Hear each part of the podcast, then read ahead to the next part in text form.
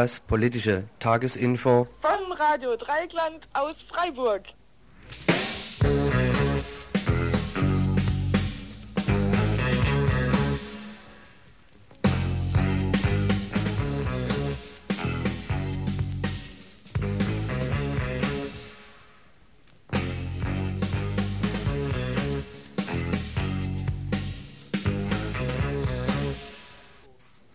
Hier, ist das Donnerstags Tagesinfo. Heute ist teilweise ein Schwerpunktinfo.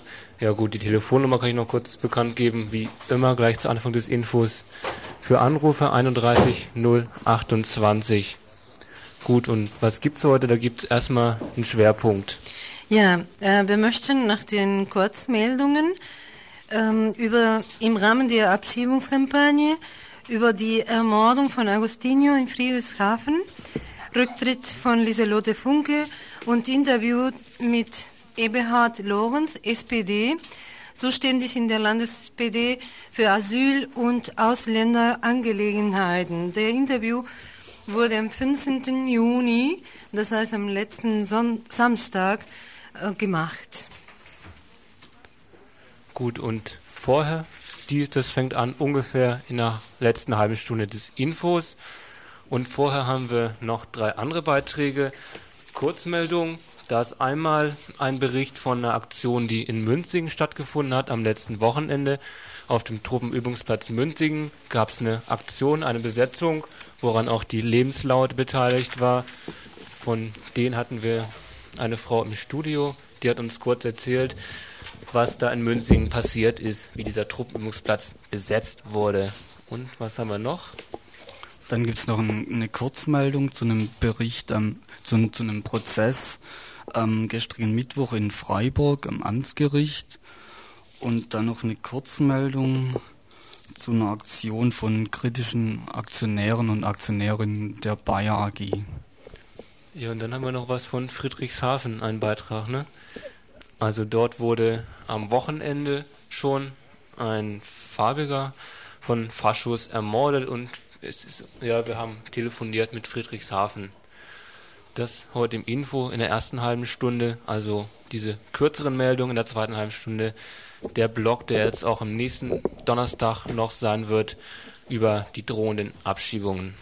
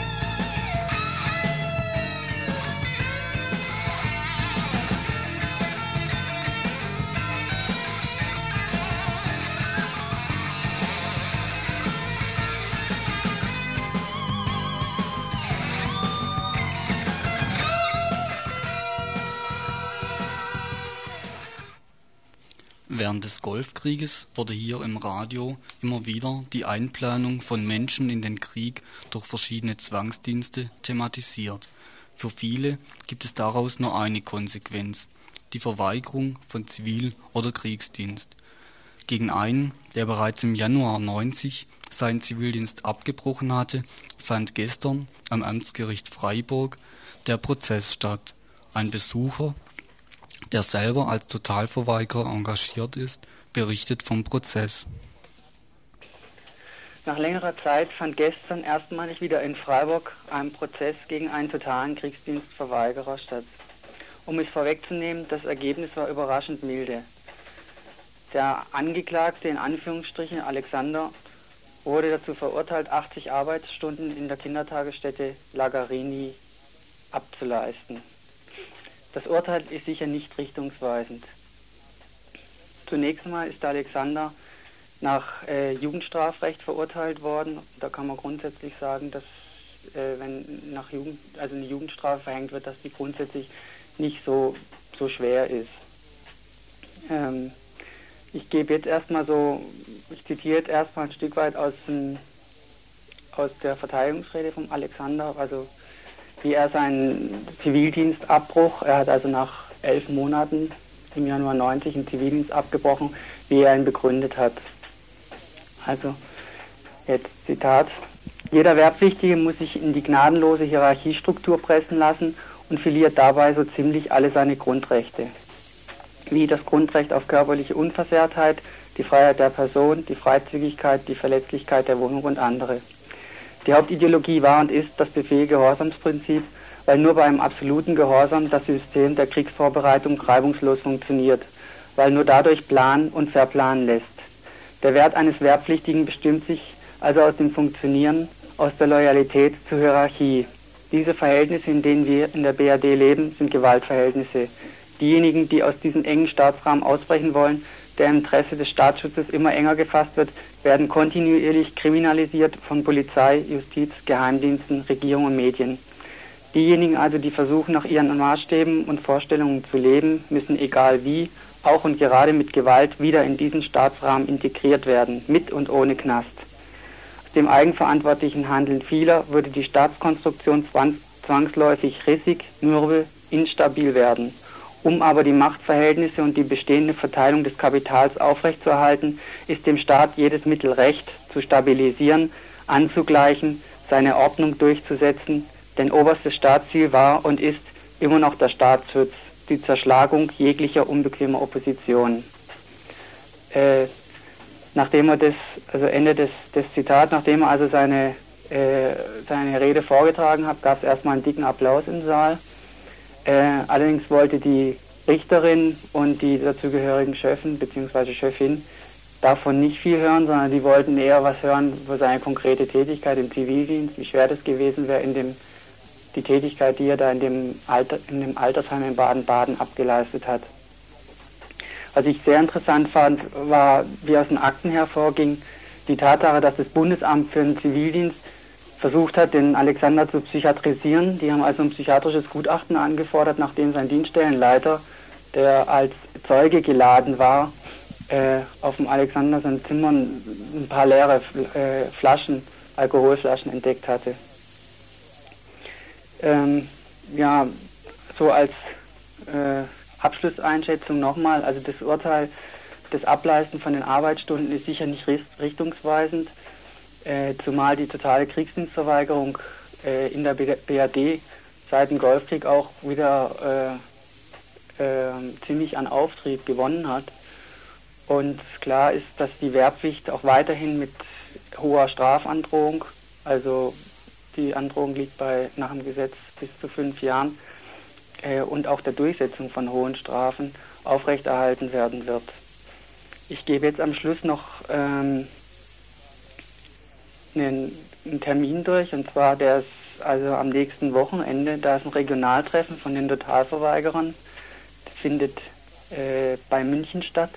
Und der Freiburger Kontakt dazu ist der Andreas mit der Nummer 40 68 82. Nochmal 40 68 82. Und wer keine Lust hat, nach München zu fahren, aber sich trotzdem für die totale Kriegsdienstverweigerung interessiert, kann sich gerne im Friedensbüro melden.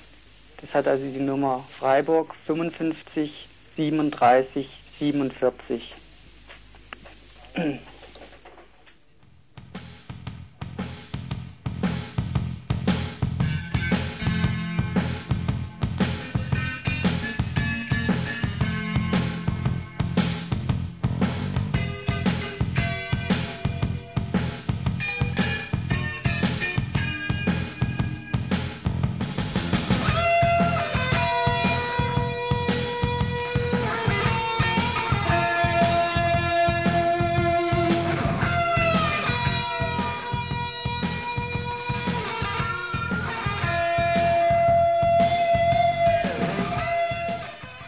In einer breiten Anzeigenkampagne hatte im Frühjahr 91 die chemische Industrie in Deutschland jede Verbindung mit chemischen Kampfstoffen weit von sich gewiesen.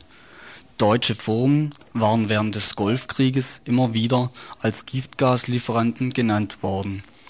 Dass diese Imageverbesserung der Chemiekonzerne nicht so ganz der Wahrheit entsprach, machten unter anderem auch verschiedene Aktionäre und Aktionärinnen des Bayer-Konzerns deutlich. In einer sogenannten Kampagne 91 für mehr Umwelt, Tier- und Menschenschutz wird derzeit von kritischen Aktionären und Aktionärinnen der Bayer AG eine andere Konzernpolitik gefordert. Höhepunkt dieser Kampagne war die gestrige Aktionärshauptversammlung in Köln. Ein kritischer Aktionär berichtet. Aktionärshauptversammlung des internationalen Chemiegiganten Bayer wird seit Jahren von den kritischen Bayer-Aktionären besucht.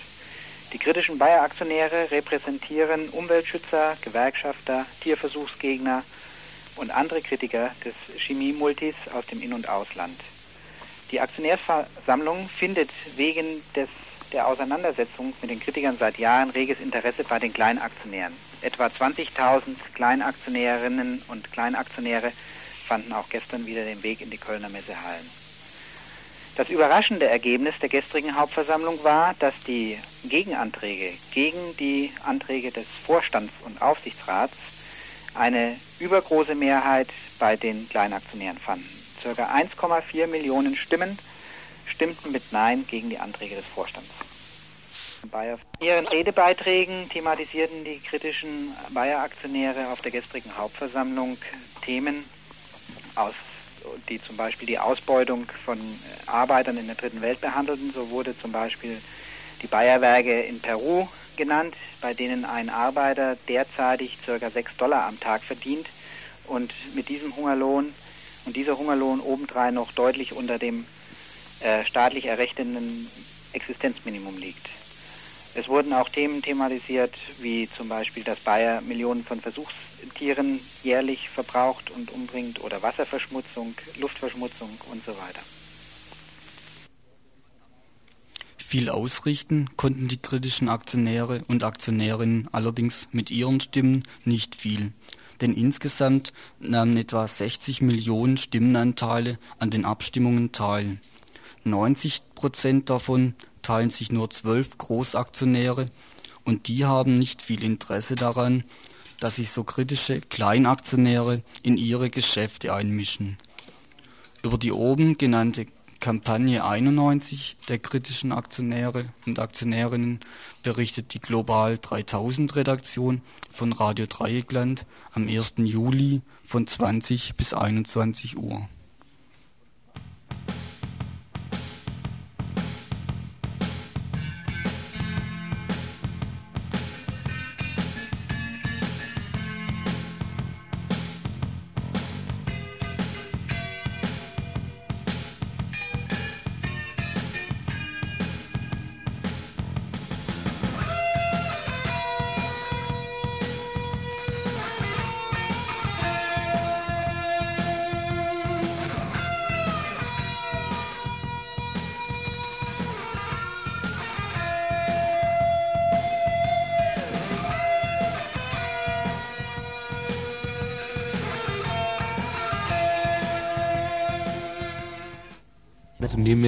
Barbara. Barbara ist von der Lebenslaute. Kannst du mal sagen, was die Lebenslaute ist? Die Lebenslaute ist ein bundesweiter Zusammenschluss von engagierten Musikerinnen, also sowohl Profis als auch Laien. Wir machen hauptsächlich klassische Musik und sind eine Aktionsgruppe, also eine Blockadegruppe. Die Lebenslaute ist entstanden vor fünf Jahren und zwar in Mutlangen. Also die erste große Lebenslaute-Blockade war in Mutlangen vor dem Pershing 2 Depot und ist eben, Leute haben das gegründet aus der Kampagne ziviler Ungehorsam bis zur Abrüstung. Das ist also auch das Konzept. Das sind also gewaltfreie Blockaden und die werden eben ja mit klassischen Konzerten oder auch Folk und anderer Musik gestaltet. Äh, inzwischen hat sich die Lebenslaute aufgespalten in verschiedene regionale Gruppen, die Blockaden organisieren. Also es gab bundesweite Blockaden, zum Beispiel in Wackersdorf, in Lübeck, in Hanau.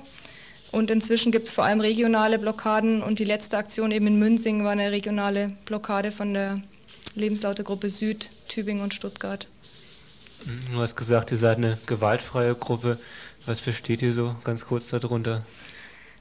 Ja, also äh, wir funktionieren zum Beispiel mit Bezugsgruppensystem, also versuchen es basisdemokratisch zu machen, was nicht ganz einfach ist, weil wir meistens wenig Zeit haben, um mit vielen Leuten Aktionen vorzubereiten. Also wenn da 60 bis 120 Leute mitmachen, ist es schon schwierig mit Bezugsgruppensystem Sprecherinnenrat. Außerdem kündigen wir zum Beispiel unsere Aktionen alle an. Bisher haben wir auch der Polizei und jetzt beim Truppenübungsplatz auch dem Militär die Aktionen angekündigt. Das sind Aktionen zivilen Ungehorsams. Wir lassen uns aber nicht auf eine Genehmigung ein, also auf, äh, dass es als Demo oder so genehmigt wird. Das ist auch innerhalb der Lebenslaute sehr umstritten. Also wir haben zum Beispiel bei den Blockaden auch Polizeisprecherinnen, die für die Kontakte mit der Polizei zuständig sind, die zum Beispiel dafür sorgen, dass wir genügend Zeit kriegen, wenn die Polizei meinetwegen räumen will und wir wollen erst noch eine Entscheidung zusammentreffen. Das dauert ja immer 15, 20 Minuten bis eine halbe Stunde. Und eben diese Vermittlerrollen, das, die sind sehr umstritten innerhalb der Lebenslaute. So, also was auch dazu zählt zu diesem Gewaltfreiheitsverständnis sind eben die juristischen Folgen. Also wenn Leute bei Blockaden festgenommen werden, dann äh, nützen wir halt die Prozesse, um nochmal Öffentlichkeitsarbeit zu machen, nochmal aufs Thema hinzuweisen. Deshalb ist uns auch wichtig, dass die ähm, dass bei den Aktionen keine Gewalt gegen Menschen passiert. Also Rangeleien mit Polizei oder sowas gibt es bei uns im Schnitt nicht. Also habe ich auch selber noch nicht erlebt bei der Lebenslaute. Die Leute, viele Leute lassen sich dann auch festnehmen und es gab auch schon relativ viele Prozesse, zum Beispiel bei den Wackersdorf, bei der Wackersdorf-Blockade dann eben auch mit, mit Folgen. Und es ist dann sehr unterschiedlich. Also manche von den Leuten, die sich festnehmen lassen haben, gehen dann auch in den Knast. Und manche, also bezahlen tun die wenigsten ihre Strafe. Also entweder sie arbeiten es dann ab, das läuft so im Schnitt so zwischen 20 und 40 Tagessätzen, ja, oder sie gehen eben dafür in den Knast. Gut, am Wochenende habt ihr eine Aktion gemacht in Münsingen. Was ist, oder kannst du mal das Umfeld beschreiben? Ja, also in Münsingen ist ein großer Truppenübungsplatz ein sehr wichtiger für die Bundeswehr. Der hat 67 Quadratkilometer, liegt also mitten auf der Schwäbischen Alb, so 30 Kilometer von Tübingen weg. Und da gibt es also verschiedene Panzerschießbahnen, die üben sehr viel mit Artillerie. Diesen Platz, den gibt es schon seit fast 100 Jahren. Und er wurde unter Hitler vergrößert. Und dieser Vergrößerung fielen also einige Dörfer da zum Opfer, unter anderem das Dorf Kruorn. Das ist also ein kleines Dorf, äh, ja, inzwischen im Truppenübungsplatz, aber ziemlich am Rand. Das wurde 38 äh, evakuiert, die Bevölkerung eben ja weg und das Dorf dann eben zerschossen auch zum Üben. In den 50er Jahren wurde es wieder besiedelt von Flüchtlingen und wurde dann zum zweiten Mal evakuiert, weil die Franzosen, die inzwischen das Oberkommando über den Platz haben, den Platz in der vollen Größe haben wollten, wie er also seit den Nazis besteht. Und äh, wir wollten halt ein Entrüstungskonzert machen äh, zur Rückgabe des Truppenübungsplatzes an die Bevölkerung, also an die umliegenden Gemeinden. Und uns war ziemlich wichtig, dass das auch bei der Bevölkerung halbwegs verstanden wird, was wir da machen. Deshalb haben wir die Aktion vorher eben auch groß angekündigt, haben ziemlich viel Werbung gemacht, hatten unsere beiden Probenwochenenden da auch in der Nähe und haben versucht, möglichst die Leute von der Alp halt ein bisschen einzubeziehen, was natürlich äh, schwierig war, also was auch nicht voll, vollends gelungen ist. In Gruon gibt es, äh, das ist vielleicht noch wichtig, es gibt ähm, inzwischen einen Verein zur Erhalt der Kirche von Gruon. Der besteht aus ehemaligen äh, Bewohnerinnen von Gruon, die in den 60er Jahren erreicht haben, also die sich mit den Franzosen auf dem Platz abgesprochen haben, dass sie die Kirche, die zerstörte Kirche von diesem Dorf renovieren und wieder aufbauen dürfen. Das heißt, sie haben also, glaube ich, in den 70er Jahren haben sie diese Kirche renovieren dürfen, und wenn man durch diesen Truppenübungsplatz läuft, dann steht eben auf dem Hügel dieses völlig zerschossene Dorf und eine strahlend weiße Kirche. Und da treffen die sich zweimal im Jahr an Allerheiligen und am Pfingsten und feiern irgendwie einen Gottesdienst und ja, machen so eine Feier, so ein Treffen von alten Leuten. Und die waren zum Beispiel von dieser Aktion überhaupt nicht überzeugt. Die waren total dagegen, weil wir eben auch eindeutig gesagt haben, wir möchten, dass der Truppenübungsplatz nachher entweder in ein Naturschutzgebiet umgewandelt wird oder aber ein Ökodorfprojekt da stattfindet. Und da sind die absolut nicht mit einverstanden. Also es gibt seit neuestem auch einen ziemlich neuen Verein, der heißt Neue Wege in Gruon. Den haben Leute gegründet, die auch in dem Verein zur Erhalt der Kirche drin sind aber eben eine ganz andere Linie fahren. Die vertreten eben auch diese Ökodorf-Geschichte und wollen, dass da ein neues Projekt entsteht eben. Zur Aktion, ihr seid dann da eingefallen am Wochenende. Was ist dann passiert? Ja, wir haben uns so mit 200, 300 Leuten, waren wohl den ganzen Tag über da. Also wir haben uns am Rand des Sperrgebiets getroffen, in einem kleinen Dorf, Treilfingen, und sind dann zusammen darauf gelaufen auf dem Truppenübungsplatz mit Handwägen und haben eben auch viele Instrumente dabei gehabt, natürlich fürs Orchester. Äh, die Straßen waren mit Panzersperren zugesperrt. Es war aber weit und breit weder Militär noch Polizei zu sehen, obwohl am Tag zuvor ein ziemlicher Drohartikel da in so einer regionalen Zeitung erschienen war, wo eben drin stand, dass die Franzosen es auf keinen Fall akzeptieren, dass wir den Platz betreten. Es war dann so, dass ein ziviler Wagen von der Kripo innerhalb des Truppenübungsplatzes stand und mehrere Militärfahrzeuge von den Franzosen in der Nähe rumgefahren sind.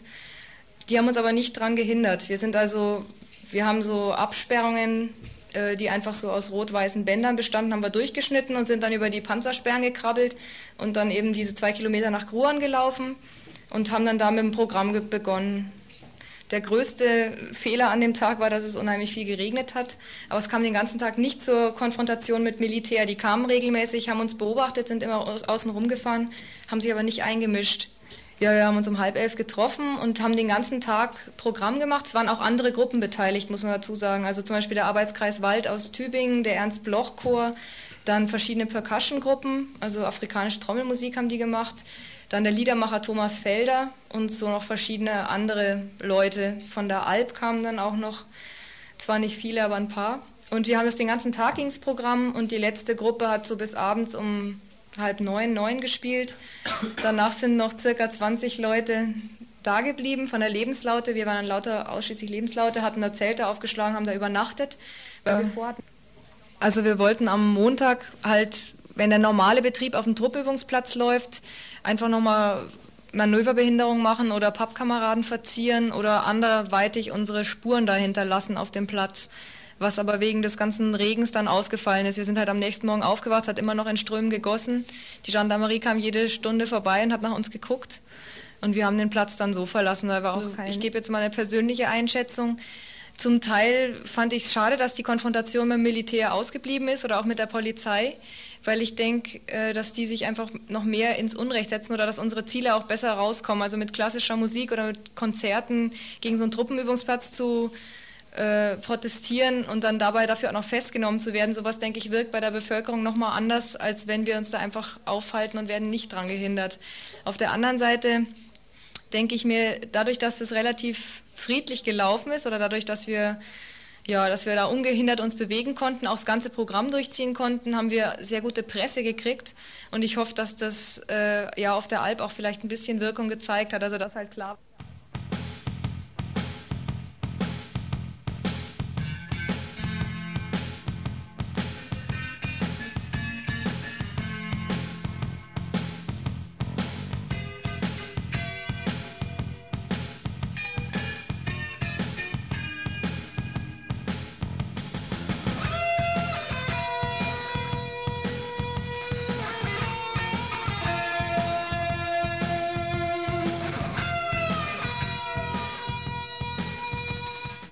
Zum nächsten Thema.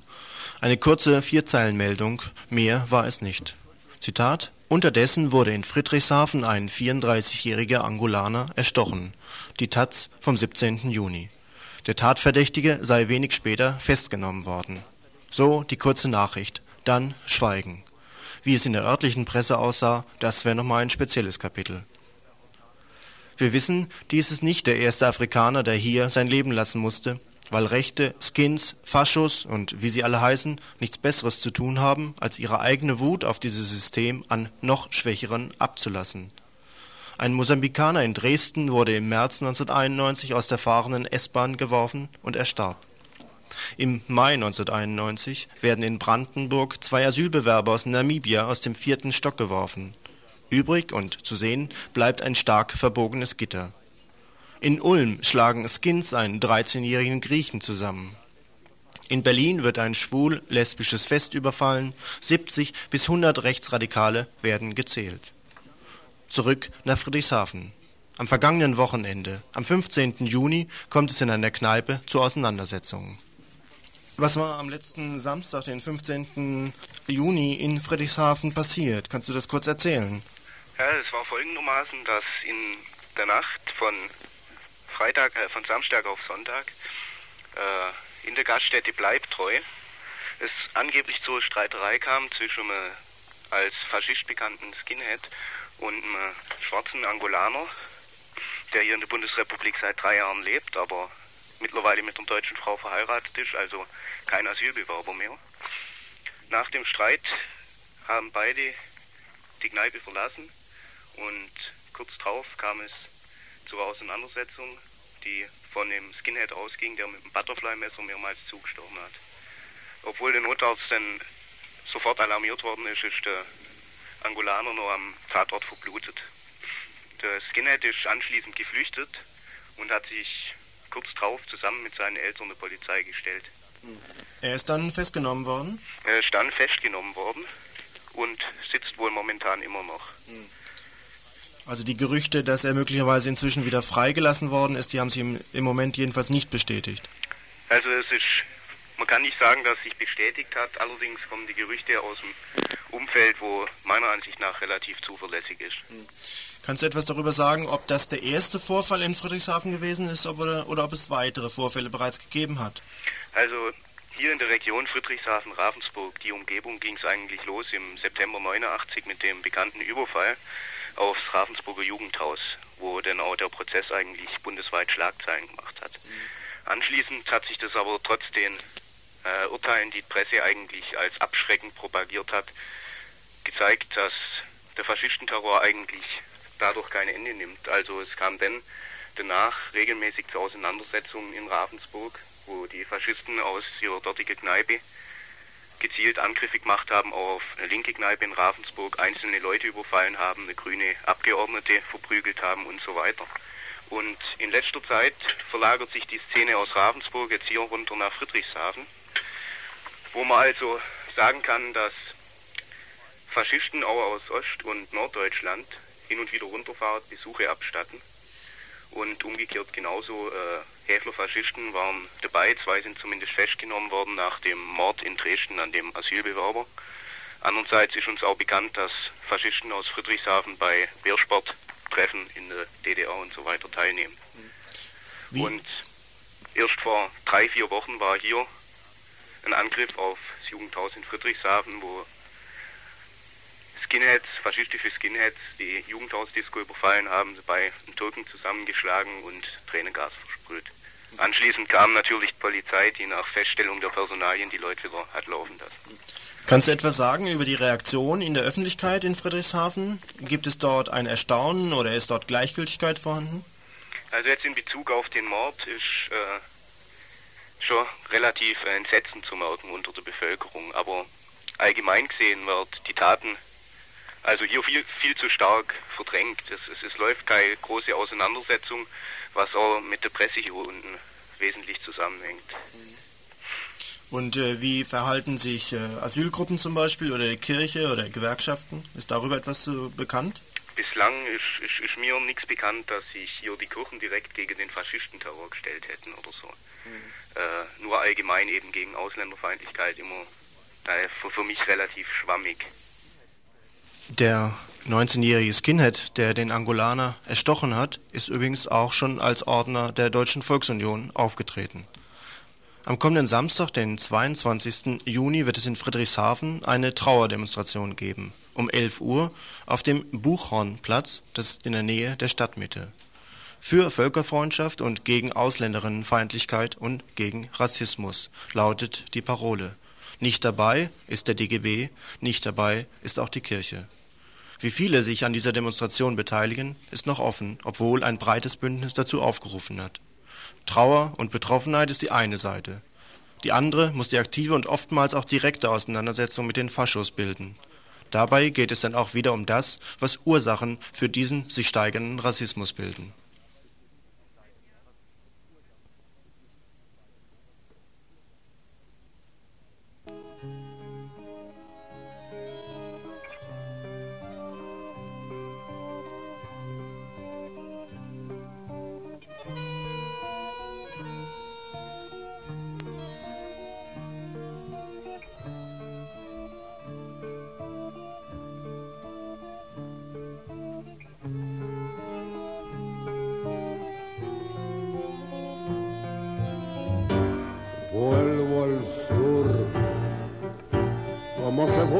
siempre al amor,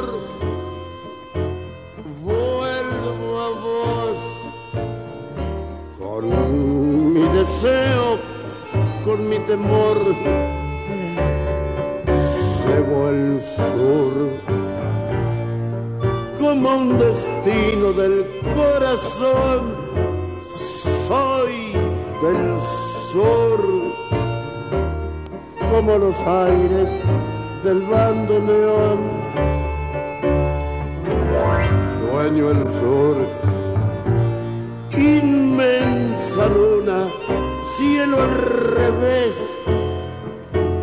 Busco el sur, el tiempo abierto su después. Quiero el sur, su buena gente, su dignidad. Siento el sol como tu cuerpo en la intimidad.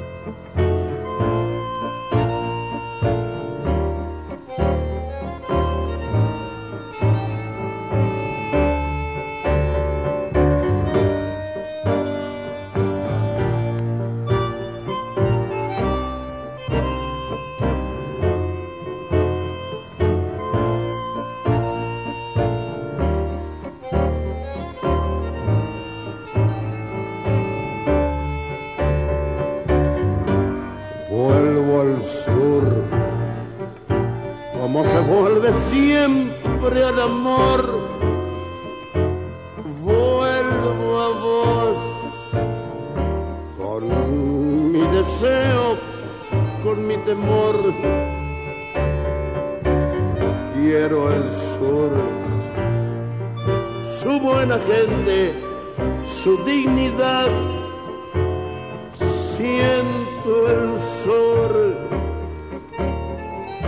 como tu cuerpo en la intimidad vuelvo al sur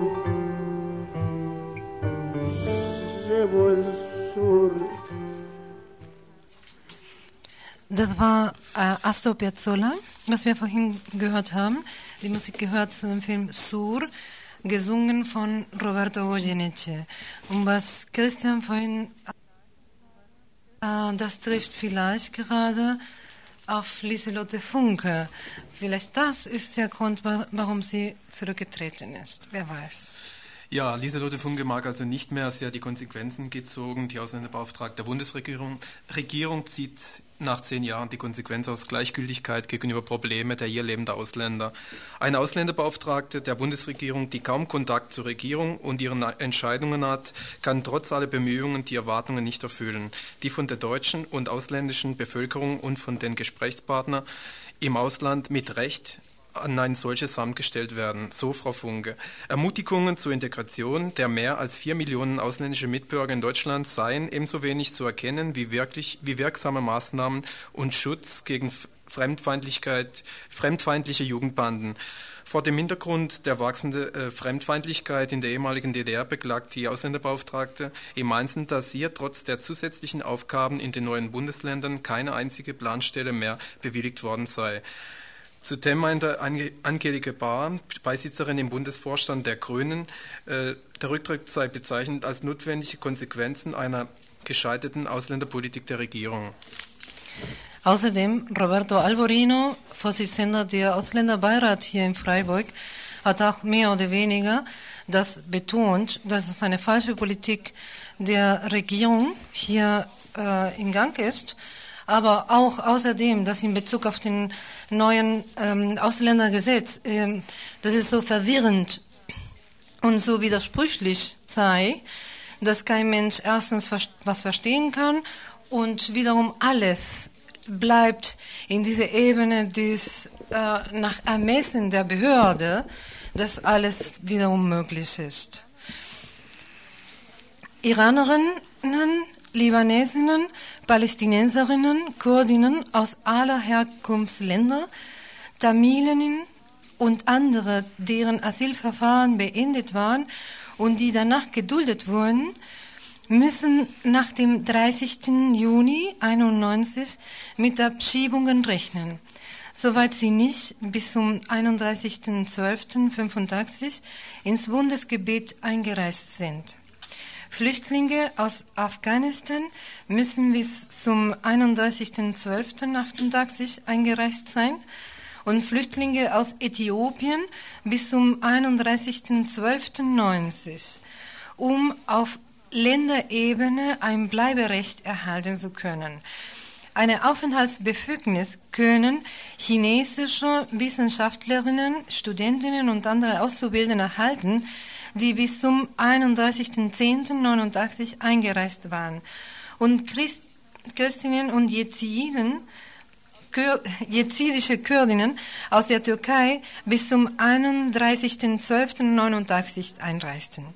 Bis zur Geltung des alten Ausländergesetzes in den 1990 konnten die Bundesländer in eigener Regie Abschiebestopps erlassen. Die meisten Flüchtlinge aus diesen sozusagen anerkannten Krisengebieten hatten zunächst bei der Einreise einen Asylantrag gestellt. Diese Asylanträge wurden in aller Regel abgelehnt, da Verwaltungsgerichte und das Bundesamt für die Anerkennung ausländischer Flüchtlinge zum Beispiel Verfolgungen und Übergriffe im, Bundes-, im Bürgerkriegen nicht als politisch motivierte Verfolgung anerkennen wollten. So wurde selbst den überlebenden Palästinenserinnen des Massakers von Sabra und Shatila im Jahre 82 kein politisches Asyl gewährt.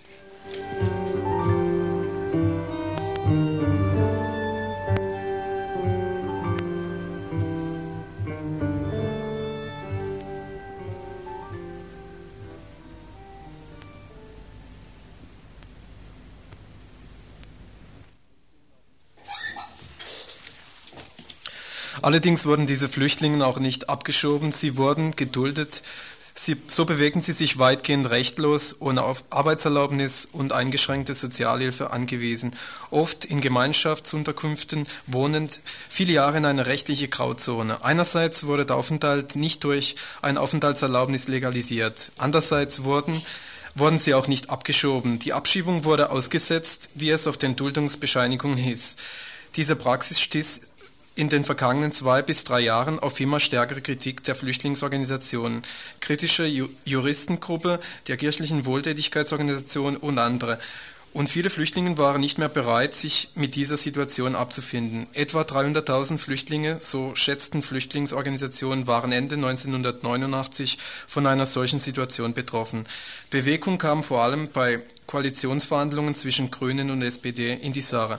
Berlin und Niedersachsen schufen weitgehend sogenannte Altfallregelungen, nach denen zahlreiche dieser Flüchtlinge, die sich zum Teil schon seit über zehn Jahren in einer sol solchen Grauzone bewegen, ein Aufenthaltserlaubnis erhalten konnten.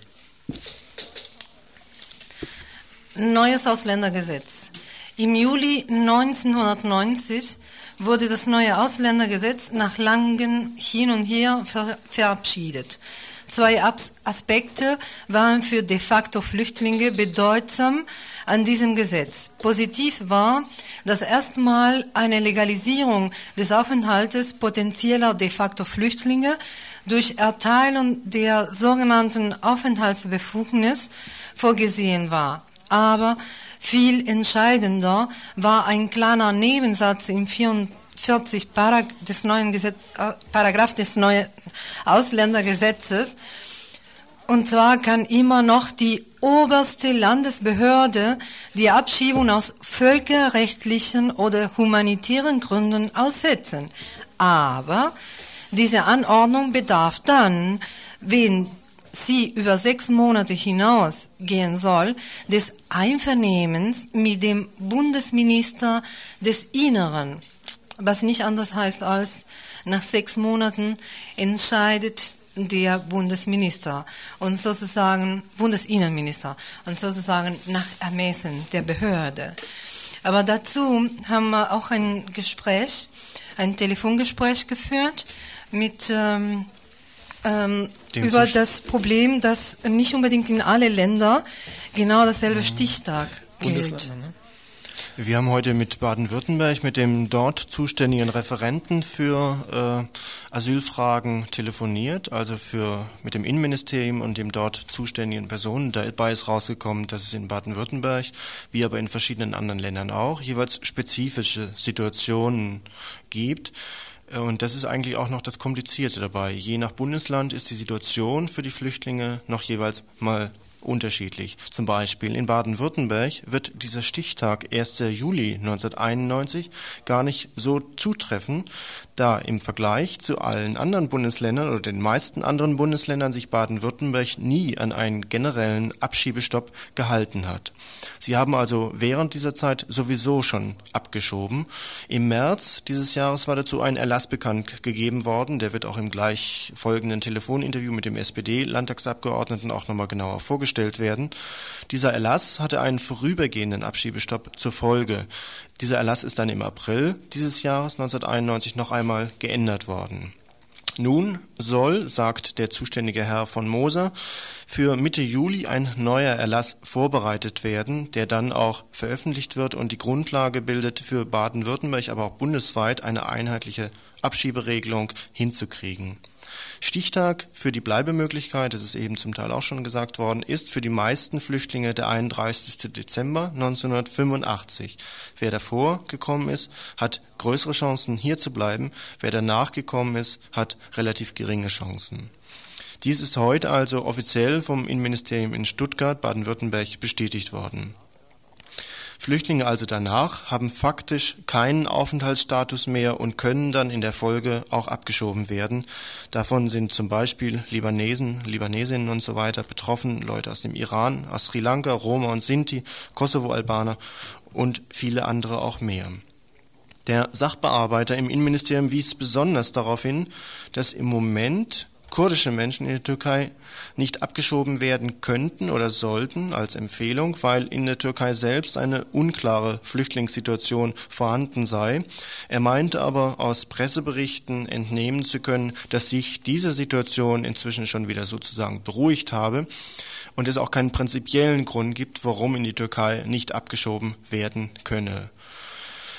In der Türkei habe sich also, sagt er, inzwischen eine deutliche Verbesserung der Flüchtlingssituation feststellen lassen. Deshalb ist äh, demnächst davon wahrscheinlich äh, ist demnächst zu erwarten, dass dieser Abschiebestopp für kurdische Menschen aufgehoben wird. Was zum Beispiel Abschiebungen in den Irak angeht, so ist dem prinzipiell auch nichts entgegengesetzt. Es gibt nur ein kleines technisches Problem. Es gibt nämlich keine Flugverbindung nach Bagdad. Deshalb müssen Abschiebungen in den Irak im Moment nicht stattfinden. Eine andere als diese technische Begründung hat der Herr von Moser allerdings nicht geben können. Ab Mitte Juli ist also davon auszugehen, dass verschärfte Abschiebemöglichkeiten umgesetzt werden und die dann auch bundeseinheitlich, wobei es in einigen anderen Bundesländern bereits ab dem 1. Juli verschärfte Abschiebungen gibt. In Baden-Württemberg etwa ab Mitte Juli und dann haben übrigens einzelne Flüchtlingsfamilien aus dem Libanon, aus dem Iran oder aus verschiedenen anderen Ländern relativ wenig Chancen. Allerdings sind sie natürlich aufgefordert, sich auf alle Fälle Rechtsbeistand zu erlangen. Wobei hinzukommt, dass einzelne Flüchtlingsfamilien im Moment schon einen Bescheid erhalten haben in Baden-Württemberg, weil es dort und hier bzw. keinen generellen Abschiebestopp gegeben hat. Das waren jetzt kurze Informationen von einem Telefongespräch heute Nachmittag mit dem Innenministerium in Stuttgart.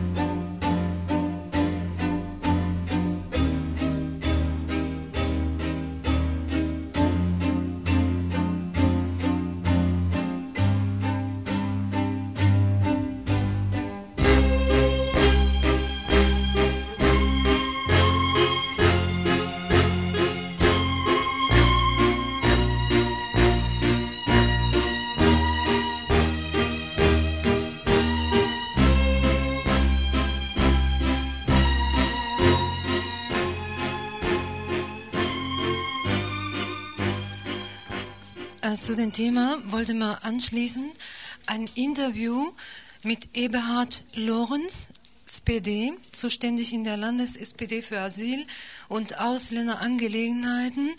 Das Interview wurde am 15. Juni 1991, also das heißt am Samstag, gemacht. Und ähm, Eberhard Lorenz berichtet nicht nur über die Situation und die Situation dieser Duldungen, sondern auch welche ähm, Leute besonders davon betroffen sind. Gibt es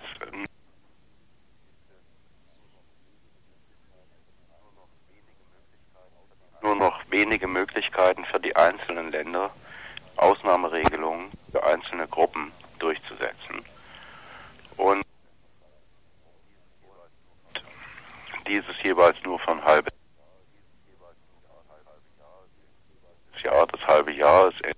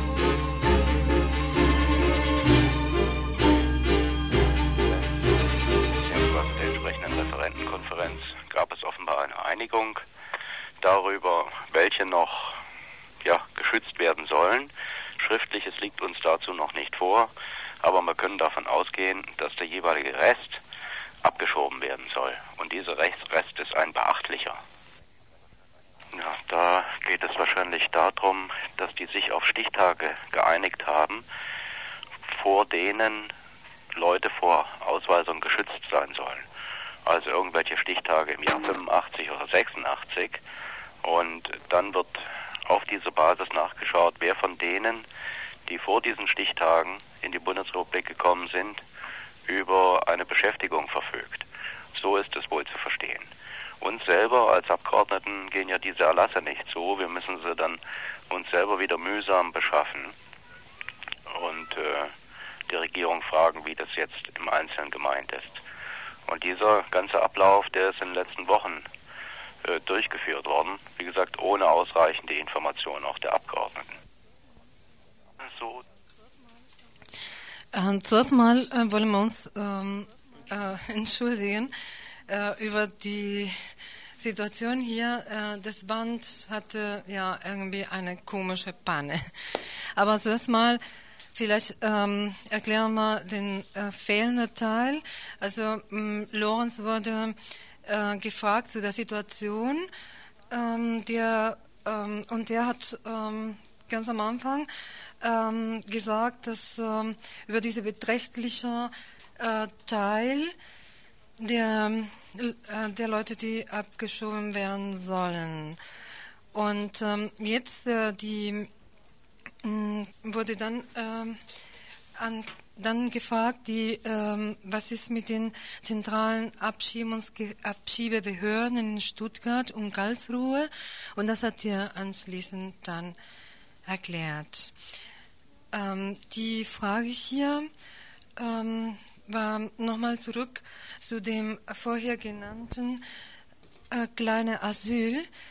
Ähm, was wurde geändert? Wie wird das jetzt gehandhabt? Und welche Konsequenzen hat die Änderung, die im, heu im neuen Ausländergesetz festgeschrieben ist? unterdessen durch das Bundesamt Zürndorf nicht nur das, äh, die Frage der politischen Asylgebung überprüft wird, sondern auch das sogenannte kleine Asyl. Das bedeutet, dass diejenigen, die zwar nicht als politisch Asylberechtigte anerkannt werden, gleichwohl trotzdem nicht abgeschoben werden dürfen, wenn eine Gefahr für Leib und Leben besteht. Und zwar nicht nur aus politischen Gründen, sondern auch aus sozialen Gründen, aus rassischen Gründen und anderen, die in der Genfer Flüchtlingskonvention festgelegt worden sind. Und dieses soll jetzt gleich mitgeprüft werden bei der Asylverfahrenspraxis durch das Bundesamt Zirndorf. Und das bedeutet, dass die Länder in der Frage politisches Asyl keine Möglichkeiten mehr haben, etwa deshalb noch Duldung auszusprechen. Aber trotzdem haben die Länder die Möglichkeit, eigentlich sogar die Notwendigkeit zu überprüfen, ob trotz einer negativen Asylentscheidung nicht äh, Abschiebehinderungsgründe bestehen.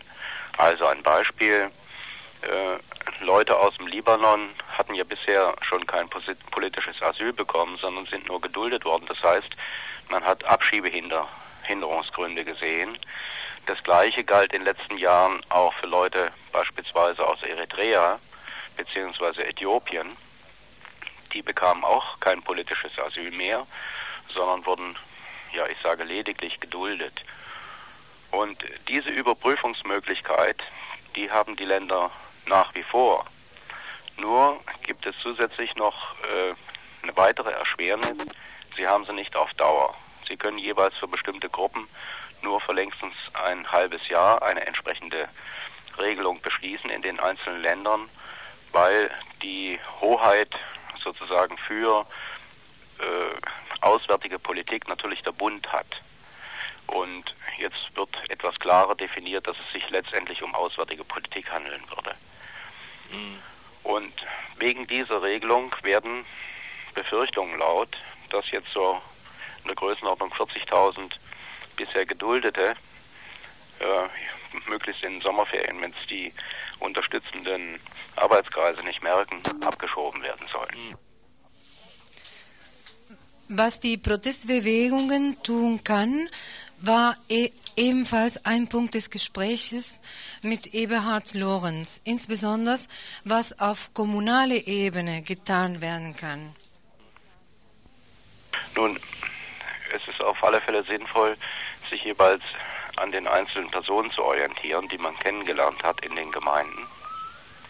Das Fatale an der Situation ist nur, solche Gremien können doch relativ wenig tun, denn wie soll jetzt solch ein Gremium beweisen, dass konkret die Familie XY bei einer zwangsweisen Rückführung bedroht ist oder nicht?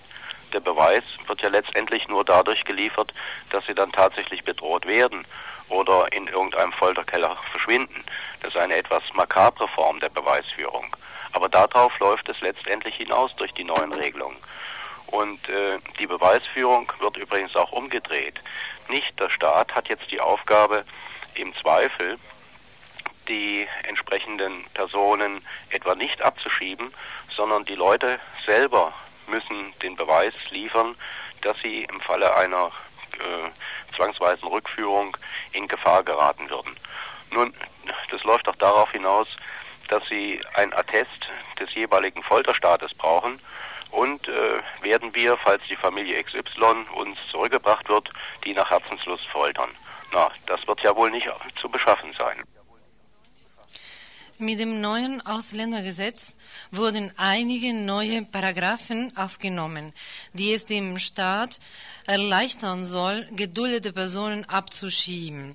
Folgende Paragraphe sollte man sich besonders genau anschauen. Es sind eigentlich die Paragraphen 50 und folgende im neuen Ausländerrecht, die man sich jeweils genauer anschauen muss. Und es gibt übrigens nach wie vor für die Länder die Möglichkeit, eine Duldung auszusprechen, unabhängig vom Votum, das durch das Asylverfahren gegeben ist. Also das ist nicht unwichtig, das sollten die Einzelnen wissen. Aber es ist halt auch, und das muss ich nochmal betonen, wichtig, dass äh, leider ist es so, dass dann möglichst auch Beweise herbeigeschafft werden, beziehungsweise entsprechende zwingende äh, Berichte darauf hinweisen, dass die Leute dann doch in Gefahr wären. Nur, ich muss sagen, hier in Baden-Württemberg hat selbst bei den schrecklichsten Schilderungen im Einzelfall sich die Mehrheit einen Teufel drum geschert. Welche Personen aus welchen Ländern nun durch die massiv auswirkenden Änderungen betroffen sind. Dazu nochmal Eberhard Lorenz. sich das so abzeichnet, gibt es ja eine Stichtagsregelung. Deshalb kann man gar nicht sagen, dass es irgendwelche gibt, die nicht betroffen sind, sondern es sind auf alle Fälle Personen betroffen, die nach den Stichtagen in die Bundesrepublik gekommen sind, unabhängig von der Länderzugehörigkeit. Das bedeutet, dass auch in solche Länder, allerdings erst äh, für Leute, die relativ spät gekommen sind, wie Afghanistan, abgeschoben werden kann. Es gibt bereits Versuche, in den Iran abzuschieben, obwohl sich der Charakter dieses Regimes um keinen Deut geändert hat. Äh, christliche Syrer sollen weiterhin in, nach Syrien abgeschoben werden, mit der Behauptung, die hätten dort nichts zu befürchten. Nun, uns liegen andere Nachrichten, beispielsweise von Amnesty International vor. Äh, es sollen zwar nicht abgeschoben werden Jesiden in die Türkei, aber alle anderen, das bedeutet, dass Kurden weiterhin in die Türkei abgeschoben werden, obwohl sich äh, deren Verfolgung, sofern es sich um politisch aktive Kurden gehandelt hat, um keinen Deut geändert hat. Es sollen die Leute in den Libanon, auch Palästinenser, zurückgeführt werden. Natürlich auch äh, Eritreer, äh, wobei man da wahrscheinlich noch etwas zuwarten wird, wie sich die Sache in Äthiopien entwickelt. Was gesichert scheint, ist, dass Tamilen zurückgeführt werden sollen, obwohl gerade für friedliche Tamilen, also für solche, die sich nicht den Zielen der Befreiungstiger angeschlossen haben, ganz erhebliche Gefahren bestehen, weil die nämlich wiederum von ihren eigenen Befreiungstigern gejagt werden. Also es ist eigentlich kaum noch, es gibt kaum noch eine Gruppe, die nicht zurückgeschickt werden soll. Was übrigens besonders fatal ist, ist, dass übrigens Rumänen seit äh, geraumer Weile ohne Federlesens in dieses Rumänien zurückgeschickt werden, obwohl im Grunde genommen nur äh, die, die Führungsfamilie, das heißt davon auch bloß ein Ehepaar, ähm, ums Leben gebracht worden sind, ansonsten sich aber an dem Charakter der rumänischen politischen Situation sich im Prinzip wenig geändert hat und wir auch Nachrichten haben, dass Leute, die zurückkommen, von ihren Bürgermeistern weder Wohnung noch von den anderen irgendeine Arbeit bekommen. Und natürlich werden mit Brachialgewalt, aber das sind ja, die werden ja schon seit äh, geraumer Zeit so behandelt, als seien es keine richtigen Menschen, äh, werden äh, Sinti und Roma zurückgeführt. Zum Gerücht, dass Baden-Württemberg nicht in dem Iran abschiebt, folgende Äußerungen. Ich mir vom Verwaltungsgerichtshof Mannheim kaum vorstellen, denn der Verwaltungsgerichtshof Mannheim hat eigentlich äh, recht gut mitgemischt bei dieser ganzen Aufgabe und im Zweifel zugunsten des Staates und nicht zugunsten der Betroffenen entschieden. Das heißt, dass auch Baden-Württemberg in den Iran abschieben wird. In der letzten Bundesrepublik laufen die Aktivitäten bei den Behörden auf Hochtouren, um die massenhaften Abschiebungen vorzubereiten. Denn es gibt eine Situation für die Betroffenen dürfte in nächster Zeit sehr, sehr schlimm werden. Mhm. Und wie gesagt, die Gefahr ist außerordentlich groß, dass die Sommerpause genutzt wird, um massiv die Leute abzuschieben. Pause. Zum Schluss noch Lorenz zum Vorwurf unsererseits, dass die Asyl- und Flüchtlingsgruppen immer erst in letzter Minute erfahren, dass neue Erlasse herausgekommen sind